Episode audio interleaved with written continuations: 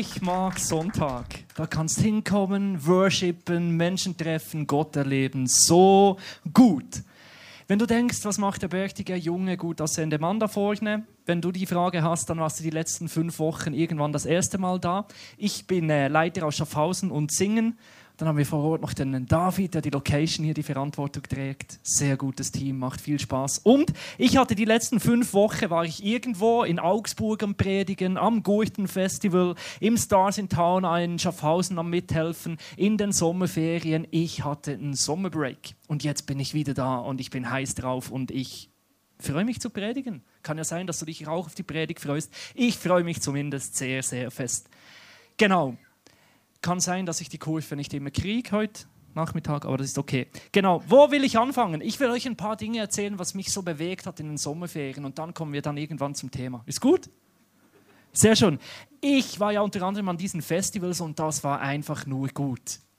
Ich möchte andere Worte gebrauchen, aber die sind im kirchlichen Setting nicht angebracht. Es war einfach, wisst ihr, da schlägt mein Herz, wenn du mit Leuten auf dem Dancefloor bist, irgendwann einem Konzert und dann irgendwann kommt die Frage, was machst du als Beruf? Ja, ich bin Pfarrer.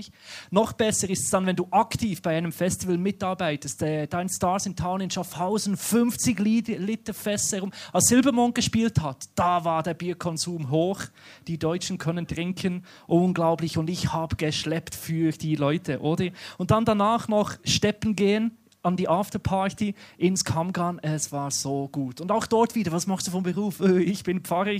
Der Abend war vorprogrammiert, lustig, kontrovers, gute Gespräche. Und meine Damen und Herren, wohin gehört die Kirche? Zu den Menschen. Wenn du mich fragst, was hat Jesus gemacht, der war bei den Leuten, die sonst nicht in die Kirche gingen. Für wen hat er gepreacht? Für wen war er da? Für die Menschen, die eine Erlösung brauchten und nicht die, die alles im Griff hatten. Und das ist mein Herzschlag für Schaffhausen, für Singen. Lasst uns eine Kirche sein, die Menschen die Möglichkeit gibt, von Gott zu erfahren. Und Leute, die, die Menschen interessieren sich für Gott. Sie sind so gar nicht mal abgeneigt, mal in die Gemeinde zu kommen. Sie wissen einfach nicht, dass Gemeinde so ist wie heute. Und wenn du heute zum ersten Mal da bist, herzlich willkommen. Du bist in einer Kirche gelandet. Wie gut ist das? Das ist übrigens auch mein Wunsch für die nächsten Wochen hier, ich habe ein tolles T-Shirt, wenn du eifersüchtig bist, ist gut so, kannst auch kaufen. Nächsten Sonntag gibt es Big Five T-Shirt. Fünf Jahre ISF Schaffhausen, Singen gibt es wegen Schaffhausen, darum feiern wir mit Singen mit.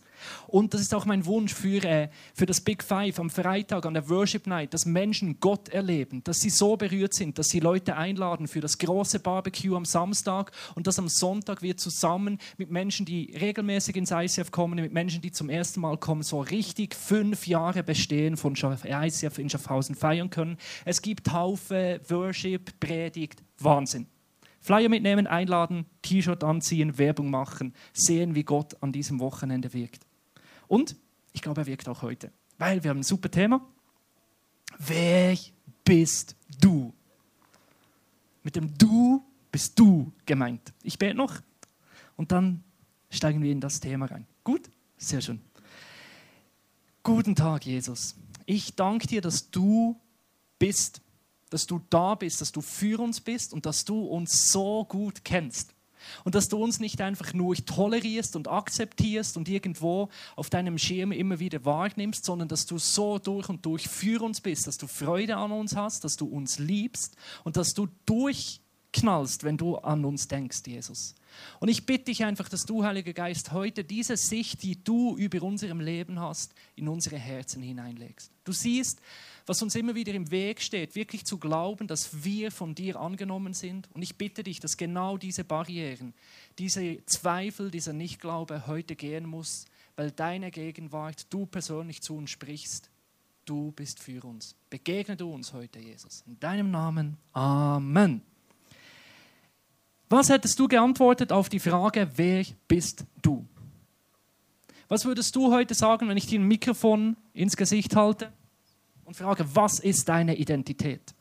Wir haben es im Video gesehen, das ist nicht so eine einfache Frage, oder? Kommt jeder so in Stotten? Äh, mm, mm, äh. Man weiß nicht so genau, wer bin ich denn eigentlich? Kommt mal ein Name, mal ein Beruf, ein Instrument, das man spielt, vielleicht eine charakterliche Eigenschaft, aber am Ende vom Tag ist irgendwo ein großes Fragezeichen. Wer bist du? Was wir viel einfacher beantworten können, ist, wer sollten wir sein? Ich bin davon überzeugt, wenn wir Menschen fragen, wie solltest du sein, wer solltest du sein, wüsste jeder, ich sollte breiter, größer, mehr Kasten, schlanker, whatever sein, einfach anders als ich bin, oder? Wir wissen überall, was es noch Besseres gibt, wo wir uns noch steigern sollten, was wir verändern sollten. Wir wissen, wer wir nicht sein sollten. Das war jetzt versprochen. Wir wissen, wer wir sein sollten. Aber du hast einen Punkt, oder? Das wissen wir sau schnell und sau gut. Wir wissen, wer wir sein sollten.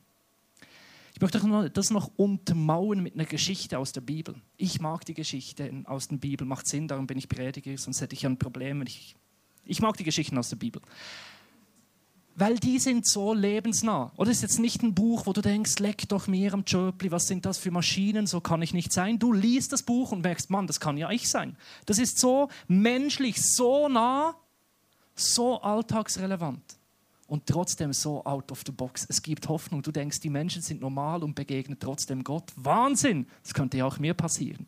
So eine Geschichte, die du sein könntest, die ich sein könnte, ist die Geschichte von Jakob und Esau. Das sind zwei Brüder, notabene zwei Zwillingsbrüder.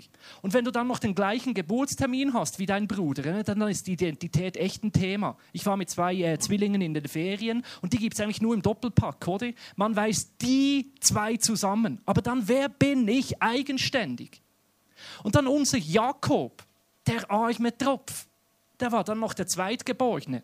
Der kam später raus, oder? Und wenn du der Zweite bist, dann bist du eben der Zweite, oder? Eine Eins ist die Nummer eins und die Zwei ist halt die Zwei. Und dann war es ja noch nicht so mit absolut schöner Erziehung, Eltern, die sagen, ich habe alle Kinder gleich lieb. Du liest in der Bibel, es war ganz klar, der Vater Isaac liebte den Esau mehr.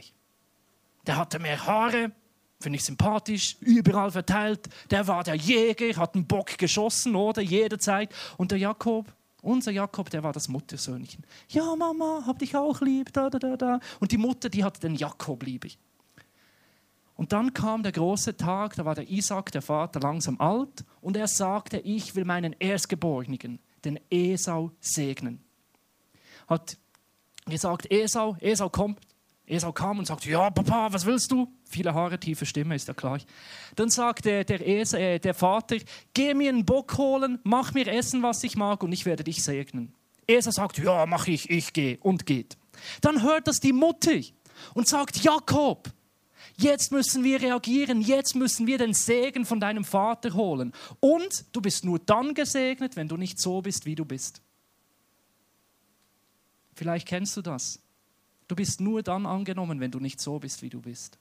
Und sie haben einen Plan ausgeheckt. Wir geben dich als Esau aus. Ja, wie machen wir das? Der Esau, der ist behaart, der Jakob, der ist glatt überall. Wir schlachten einen Schaf, oder? müssen ja sowieso eine Suppe kochen und dann nehmen wir das Fell, tun das überall um die Handgelenke, um die Brust, um den Hals. Dann bist du so richtig behaart. Dann brichst du die Suppe, gibst dich als Esau aus und alles kommt gut. Jakob sagt, guter Plan machen wir. Jakob geht einen Bock holen, Mutter macht die Suppe, zieht das Fell um den, um den lieben Jakob. Jakob geht zu Isaac rein und sagt, lieber Papa, ich habe dir Suppe gebracht, hier das Essen, Bock geschossen, segne du mich. Und dann fragt der Vater, wer bist du? Und Jakob antwortet, ich bin Esau. Sagt der Jakob, hm, komm mal näher da, ich will dich berühren tastet ihn ab und überall Haare. Und dann sagt er, du fühlst dich an wie Esau, du tönst aber wie Jakob. Bist du wirklich, bist du Esau? Ja, ja, ja, ja, ich bin der Esau. Stimme vertauschen, tiefer, will sich verkaufen als Esau. Jakob glaubt ihm und segnet ihn. Dann kommt der Esau zurück, stinkesauer, äh, merkt, dass alles gelaufen ist und dann verjagen sie den Jakob. Der Jakob hat sich versteckt hinter jemandem, der er nicht war. Und das hat ihn auf die Flucht gebracht, dass er sein Elternhaus verlassen musste. Und wenn ich die Geschichte höre, geht es mir oft auch so, dass ich, was sind meine Fälle? Was sind deine Fälle? Wo versuche ich Esau zu sein und stehe nicht dazu, dass ich Jakob bin? Wo denke ich, ich bin nur angenommen, nur gesegnet, wenn ich anders bin, als dass ich wirklich bin? Lassen wir die Geschichte mal so stehen und gehen weiter in ein Dorf. Das Dorf nennt sich Stelzendorf. Ist irgendwo in Deutschland, vielleicht in der Nähe Singen, vielleicht ist es Singen. Und da laufen alle so um Stelzen rum. Die einen haben höhere, die anderen kleinere und die einen haben gar keine Stelzen. Und dann ist es immer so, um 18 Uhr am Abend treffen sich alle in Stelzendorf auf dem Marktplatz, oder? Und dann heißt es, wer hat eine gute Leistung gebracht? Der bekommt noch die höhere Stelze. Und dann werden die Stelzen verteilt, oder? Der Paul hat gut zu der äh, Kuh geschaut, gibt eine große Stelze. Der Fritz hat gar nichts gemacht, Stelze weg, oder? Und dann gibt es immer wie höhere Stelzen und immer wie kleinere Stelzen. Und die, die halt keine Stelzen bekommen, was machen die? Die haben einen Freund, die, der eine Stelze hat, oder? Hast keine Stelzen, kennst jemand mit Stelzen. Hauptsache, du bist in der Nähe der Größe, oder? Und wenn dann so einer immer wie mehr in die Höhe wächst und immer wie mehr Stelzen hat, dann kann es dann vorkommen, dass einer plötzlich das Gleichgewicht verliert und auf die Fresse fliegt. Dann sagen alle, ha, gut so, dem ist es zu fest Kopf gestiegen, da oben ist die Luft halt dünn, der soll mal fühlen, wie es uns geht. Und eigentlich fühlt gar niemand mit, eigentlich hilft gar niemand jemandem, wenn jemand von der Stelze runterfällt, sondern man sagt, dem geschieht's recht. Ganz besonders die, die immer in der Nähe waren und sagen, den habe ich gekannt, bis er umgefallen ist, dann geh weg, du bist klein, du bist groß, ich mag dich. Kommt dir das nicht irgendwie bekannt vor? Wie oft ist genau unsere Gesellschaft so, dass wir immer am Schauen sind, wer ist groß? Und wenn wir es nicht sind, dann sind wir zumindest in der Nähe von jemandem, der groß ist. In meinen Ferien war ich unter anderem in Südfrankreich. Ähm, meine Freunde gehen dort regelmäßig hin, darum haben sie irgendwelche Connection. Und da sind wir plötzlich in so einem Edelclub, äh, konnten wir reingehen. Alle schickimicki, oder? Auch ich, Hemd angezogen, schöne Schuhe. Dann kommst du in so einen Club rein. Das ist wie Stelzendorf. Crazy. Da gibt es einfach keine Stelzen, es gibt Wodkaflaschen, oder? Und dann so Lounges, die überall verteilt sind und dann so die fetten Proleten, oder? Sitzen sie auf dem Sitz, oder? Bestellen die Wodkaflasche und dann kommt ja nicht die Wodkaflasche irgendwie. Die kommt dann so mit einem riesen Vulkan drauf, oder? Und dann von zu hinterst aus der Küche oder durch den ganzen Club so im Zickzack, dass es sicher jeder sieht, wo landet die Flasche hier und dann fackelt sie hier weiter, oder? Und das ist so ein richtiger Stelzenwettkampf. Der hat schon fünf Flaschen, der hat drei, der hat vier und überall wieder. Und die, die keinen Tisch und keine Flaschen haben, die sehen dann halt gut aus und sitzen dorthin. Hauptsache, man ist in der Nähe von dem Tisch und von den Flaschen. Das ist genau dasselbe. Hauptsache, ich bin wichtig oder ich kenne jemanden, der wichtig ist. Wisst ihr, das ist unter Christen nicht oft viel besser.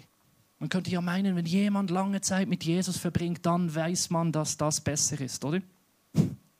Es gibt eine Geschichte, kannst du in Lukas 22 nachlesen, wo die Jünger streiten. Sie stritten unter sich und über was stritten sich? sie sich, wer von ihnen der Wichtigste sei. Du siehst, das scheint selbst bei den Menschen, die Gott nahe sind, das scheint im Menschen drin zu sein, diese Sehnsucht nach Wichtigkeit.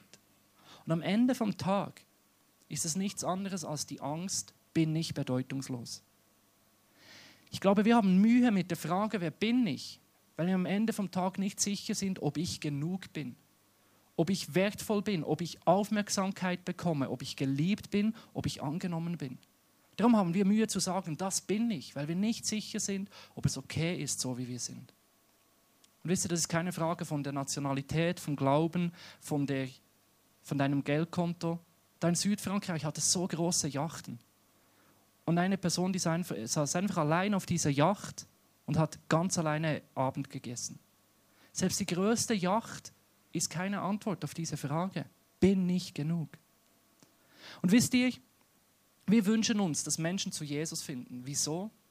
Nicht, dass wir bessere Statistiken haben und sagen, oh, viele Leute kommen in den auf singen. Ich wünsche mir, dass du Jesus kennst weil Jesus die Antwort ist auf die tiefsten Lebensfragen. Ganz besonders zum Beispiel auf diese Frage. Jesus hat so eine Antwort auf die Frage, bist du genug? Er sagt zu seinen Jüngern, wie viel Wert hat ein Spatze auf dem Dach? Man kann zwei Spatzen für einen Spottpreis kaufen. Und trotzdem fällt keine Tor zur Erde, ohne dass es euer Vater will. Und auf deinem Kopf, auf eurem Kopf sind sogar die Haare gezählt. Hab keine Angst. Du bist Gott so viel mehr wert als einen ganzen Spatzenschwarm. Ich bin eine ganz intelligente Person, oder? Meine Haare werden weniger und ich wünsche mir Aufmerksamkeit von Gott, oder? Denke ich, Gott soll bei mir ganz lange zählen. Habe ich mir einen Bart wachsen lassen. Gibt es mehr zu tun für Gott, oder bei mir? Dann ist er bei mir und schaut mich an und ich denke, ja, ich habe Aufmerksamkeit. Aber es ist nicht nur für mich, das ist für dich. Er weiß, ich meine, der eine oder andere ist ein wenig mehr eitel, oder? Ich mag ja auch meinen Bart da kämmen, dass der gut aussieht und alles, aber die Haare zählen, das ist mir dann auch zu viel. Eins, zwei, drei. Ich glaube, Gott, der gibt sogar Namen unseren Haaren. Der kennt uns so gut. Wer macht das sonst? Weißt du, das Bild von den Spatzen ist so eine Botschaft an dich heute. Wer bist du? Du bist wertvoll. Du bist Gott so unglaublich viel wert. Und ich weiß, manchmal fühlt man sich so wertlos, wie das fünfte Rad am Wagen. Im Lukas erzählt Jesus die Geschichte noch ein wenig anders. Er sagt, lass uns mal die Spatzen anschauen. Fünf kosten weniger als zwei Groschen. Und doch wird kein einziger von Gott vergessen. Kannst du in Lukas 10 nachlesen. In dieser Zeit gab es immer so Sonderangebote. Vier Spatzen, äh, fünf Spatzen zum Preis von vier. Das heißt, der fünfte Spatz, der war nichts wert, der war eh gratis. Und selbst dieser nichtswertige fünfte Spatz wird von Gott nicht vergessen. Und das ist für mich nichts anderes als die Botschaft heute an dich. Dort, wo du dich wertvoll, wertlos fühlst, denkt Gott an dich. Wenn er selbst den fünften Spatzen nicht vergisst, dann in dem Moment, wo du so denkst, du bist niemand, sagt Gott, doch, du bist mir alles wert. Und wisst ihr, Gott ist nicht ein Gott der Theorie, der viel Blabla, schöne Worte und so. Der ist ein Gott, der seinen Worten entsprechend handelt. Und er sagt nicht nur, du bist ihm mehr wert als jeder Spatz. Er denkt nicht nur an dich, er liebt dich nicht nur mündlich, er liebt dich mit all seinem Sein. So sehr hat Gott die Menschen geliebt, so sehr hat er dich geliebt, dass er seinen einzigen Sohn für dich hergegeben hat. Und jeder, der daran glaubt, wird nicht zugrunde gehen, sondern wird das ewige Leben haben. Und dieser Vers aus Johannes 3,16 ist Wahrheit. Geschichtlicher Fakt, Gott liebt dich so sehr, du bist Gott so wichtig, dass er seinen einzigen Sohn hingegeben hat für dich. Er sagt nicht nur, du bist ihm mehr wert als Spatzen, er lebt dementsprechend. Er gibt seinen Sohn, weil er dich liebt. Wie gut ist das? Und trotzdem, wie oft haben wir Mühe, genau das anzunehmen? hockst du vielleicht am Sonntag da und denkst, super, dann singst du noch das Lied Nothing is Impossible und du denkst, eigentlich geht es mir ja gut, ich bin ganz okay, Gott liebt mich. Und dann kommt morgen schon die schlechte Note, der Schulkollege oder Arbeitskollege, der dich dumm anmacht und alles ist wieder weg. Wir haben manchmal so oft Mühe, genau das zu glauben, dass du wertvoll bist, dass Gott für dich ist, dass er dich liebt. Wieso? Zwei Dinge möchte ich mit dir anschauen, warum es uns Mühe bereitet, das wirklich anzunehmen, dass Gott uns liebt. Erster Punkt, so oft vergleichen wir. Da werden wir ein wenig interaktiv, haben hier ein Anschauungsmodell hier, eine Säule. Es gibt Menschen, die sind wie eine Säule, oder?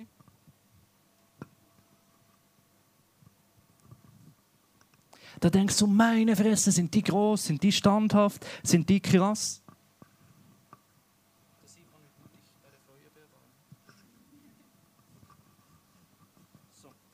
Sind die groß, sind die krass, ich sollte so sein wie, wie die. Oder ich, Riesenkasten, wunderschöne Frau, schöner als ich. Oder auf der Gemeindestufe, oh, der ist Pastor, eine bessere Gemeinde als ich, eine größere Gemeinde als ich. Und was machst du?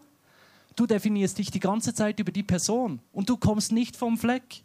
In Bezug auf die Bühne, du denkst vielleicht, eigentlich möchte ich gerne ein Instrument spielen.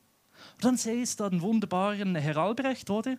Denkst, was für ein männlicher Schuss, oder? Sieht gut aus, spielt mehr Instrumente, als ich kenne. Mm. Und du vergleichst dich mit dieser Säule, oder? Und dann kommst du gar nicht in die Nähe von der Bühne, du wagst es schon gar nicht, weil du denkst, ich bin nicht so wie er. Und weißt du, das ist ein Fass ohne Boden, du findest immer jemand, der noch besser ist. Auch wenn es am Schluss nur Gott ist, aber Gott ist definitiv besser als du. Wenn du denkst, ich kann besser tanzen als jeder Mensch auf diesem Planet, Sagt Gott, ja, aber ich kann besser tanzen als jeder im Universum. Er ist die Dancing Queen. Der Größte, der über allem steht, verstehst du? Und schlussendlich führt das immer zu diesem Minderwert. Und vor allem, du schaust immer auf, von dir weg, auf das, was du sein solltest, aber nicht hast. Und schlussendlich machst du immer Nummer zwei. Es bindet dich, es löst dich und du siehst nur, was nicht ist und du glaubst nicht mehr, dass Gott für dich ist.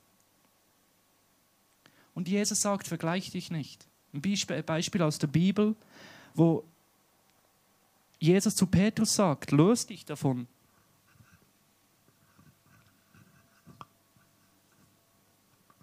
Finden wir in Johannes 21. Da sagt Jesus zuerst zu Petrus, du sollst die Gemeinde leiten. Petrus hört zu und seine erste Frage auf diese Aufgabe ist, sich zu vergleichen und sagen, was ist dann mit ihm? Und zeigt da auf den Johannes und sagt, was soll dann aus ihm geschehen? Den hast du doch viel lieber, der ist dir doch viel wichtiger. Was wird aus ihm passieren? Und Jesus sagt zu ihm, wenn ich will, dass er lebt, bis ich wiederkomme, was geht es dich an? Folge du mir nach. Und ein Weg, wirklich zu glauben, dass du gut bist, ist zu glauben, dass Gott einen einzigartigen Weg mit dir hat und nicht immer auf andere zu schauen, sondern auf Gott zu schauen, was er mit dir will. Und er sagt heute zu dir, was geht es dich an, was ich mit dem anderen tue? Folge du mir nach. Ich habe für dich und mit dir einen Plan, eine Identität, eine Art und Weise, wie nur du bist und sein kannst. Vergleich dich nicht. Nummer zwei, der zweite Grund, der uns so oft im Weg steht, der kommt manchmal so plötzlich aus dem Nichts, sind plötzlich Situationen da, wo dir das wegnimmt.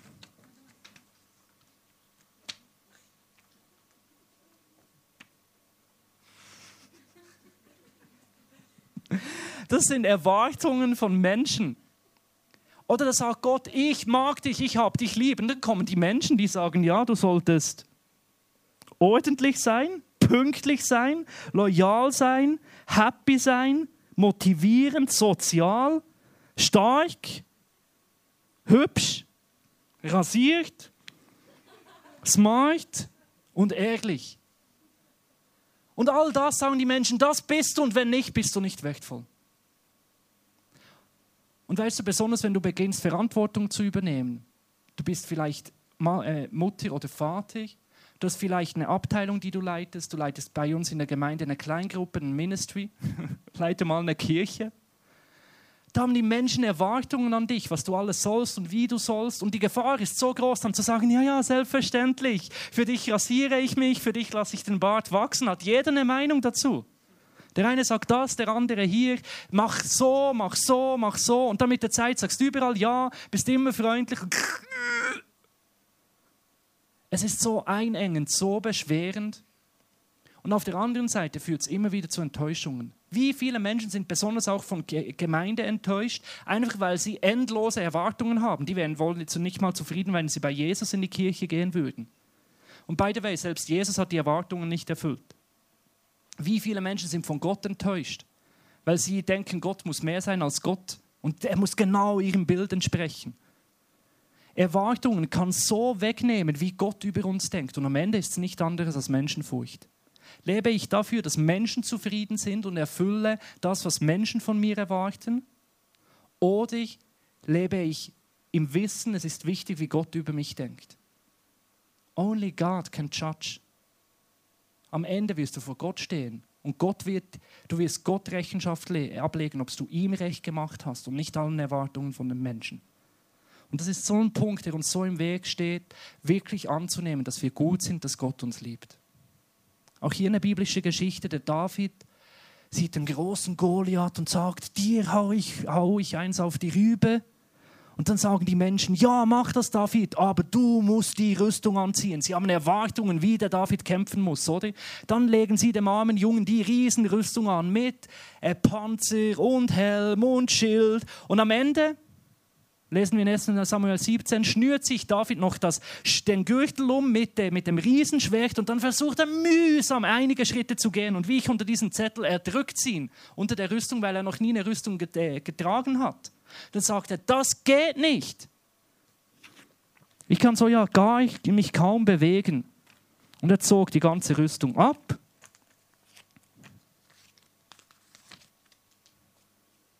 Und der Rest ist History nahm drei Steine, Stein schleudere. Goliath, du denkst, du bist gegen meinen Gott. Bam, bam, bam, mitten in die Fresse rein. Goliath, wum, Schwert raus, Kopf ab, Geschichte. Und er hat gesagt, ich gehe meinen Weg, wie es Gott mit mir vorhat. Nicht wie alle anderen erwarten, dass ich gehen soll, sondern wie ich es schon immer getan habe, als ich die Schafe beschützt habe. Ich weiß, Gott ist mit mir und ich gehe den Weg und erfülle dabei die Erwartung Gottes. Ich glaube, die zwei Dinge stehen uns so oft im Weg, wirklich anzunehmen, dass es gut ist, wie wir sind. Vergleichen und Erwartungen versuchen zu erfüllen von anderen Menschen. Ich möchte mit dir schließen wieder mit Jakob. Also du kannst das jetzt hören, all die Ge Geschichten und dir vornehmen, ja, Gott liebt mich, ja, ich vergleiche mich nicht, ja, ich erfülle Erwartungen von Menschen nicht. Und dann gehst du in den Alltag rein. Genauso ging es Jakob der versuchte so zu sein wie Esau. Und dann war er die ganze Zeit auf der Flucht. Er rennte weg, weil er sich fürchtete, was, was Esau mit ihm machen würde. Und dann kam der Tag, da wusste er, ich muss wieder zurück. Und er ging mit seiner ganzen Familie zurück. Und da stand er an diesem Fluss und er wusste, am nächsten Tag werde ich Esau begegnen. Und er schickte alle voraus, sein Hab und Gut, seine Familie, und er stand an diesem Fluss. Und heute stehst du, stehe ich, stehen wir an diesem Fluss. Versteht ihr, wir können von unserem Esau wegrennen. Du hast Situationen, wo es schwer ist, nicht zu vergleichen, wo es schwer ist, dich nicht Erwartungen zu stellen. Ist ein No-Brainer. Manchmal denke ich auch, weißt du, wenn ich keine Verantwortung hätte, dann wäre ich so frei, dann müsste ich es niemandem recht machen. Aber ein Riesenkunststück, niemand zufriedenzustellen, wenn niemand da ist, oder? Und du kannst von deinem Esau ewig davonrennen. Aber ich glaube, wir stehen heute an diesem Fluss und wir wissen, auch in der nächsten Woche werden wir diesem Esau begegnen. Und wie können wir ihm begegnen, ohne unsere Identität zu verlieren? In der Nacht an diesem Fluss kommt plötzlich ein Engel, Gott selbst. Und er ringt mit Jakob die ganze Nacht hindurch. Bis am Morgen macht der Engel den Vorschlag, lass uns aufhören. Und Jakob sagt, ich lasse dich nur ziehen, wenn du mich segnest. Und wir lesen im 1. Mose 32, dass der Mann ihn fragte, wer bist du? Wieder genau selbe Frage, wie sein Vater ihn gestellt hat, wer bist du? Doch dieses Mal sagt er, ich bin Jakob. Und nachdem er sich als Jakob zu erkennen gab, sagte der Mann, von jetzt an sollst du nicht mehr Jakob heißen, denn du hast gegen Gott und gegen Menschen gekämpft und immer gesiegt von jetzt sollst du Israel heißen. Der Vers ist so tief, hat so viele Möglichkeiten von Bedeutungen. Was ich heute aufs Thema Identität aus diesem Vers rausnehme, ist, er war in der Nähe Gottes, er hat das Angesicht Gottes gesucht, er hat mit Gott gerungen. Er war ehrlich vor Gott und gesagt, so bin ich, so stehe ich da. Und in dieser Nähe zu Gott hat Gott ihm gesagt, wie er über ihn denkt. Und er wusste, Gott ist für mich, Gott liebt mich. Und darauf ist er über den Fluss gegangen und ist dem Esau begegnet. Und Leute, hier wird das Christsein so praktisch. Du kannst eine Beziehung mit Gott haben. Und wann immer du merkst, meine Identität baut sich auf andere Sachen, ich vergleiche mich, es kommen Erwartungen, du kannst davonrennen. Oder du kannst mit genau diesem Druck zu Gott kommen und sagen, Gott, hilf mir genau in dieser Situation. Meine größte Herausforderung ist meine Leitung der Kirche. Da gibt es so viele Vorbilder, wo ich mich vergleiche und denke, ich sollte so sein wie die. Es gibt hier, glaubst mir, eine oder andere Erwartung, die Menschen an mich haben. Und ich könnte davonrennen. Oder ich könnte damit immer wieder zu Gott rennen. Gerade wieder erlebt vor den Ferien, da bist du ah, weg aus allem, kommst, denkst du in den ersten Tagen, jetzt komme ich wieder zurück und du denkst, das, diese Situation, da sollte ich Gas geben. Big Five steht vor der Türe, Mitarbeitergespräche, und plötzlich hast du so ein Ding auf dem Kopf, oder? Ein riesen Esau, der in die Fresse schaut. Und dann bin ich mit dem vor Gott gegangen, mit Gott gerungen. Und dort wieder gehört, wer ich bin, dass er mit mir ist und dass es gut kommt. Und wieder meine Identität gefunden die mich wieder befähigt und frei macht, in den Alltag hineinzugehen und zu wissen, ich bin mehr wert als ein Spatz. Der zählt jedes einzelne Haar auf meinem Kopf. der ist für mich gestorben. Ich bin wertvoll. Und so begegne ich ihm Esau und sage, hallo Esau, ich bin der Christian Gefällig, ich bin von Gott geliebt und ich bin nicht du, ich bin ich und es ist gut so, wie ich bin. Und darum ist für mich der Spruch, sei, du, sei dich selbst, nicht eine Floskel, sondern etwas, das dank Jesus wirklich möglich ist. Ich möchte für uns noch beten.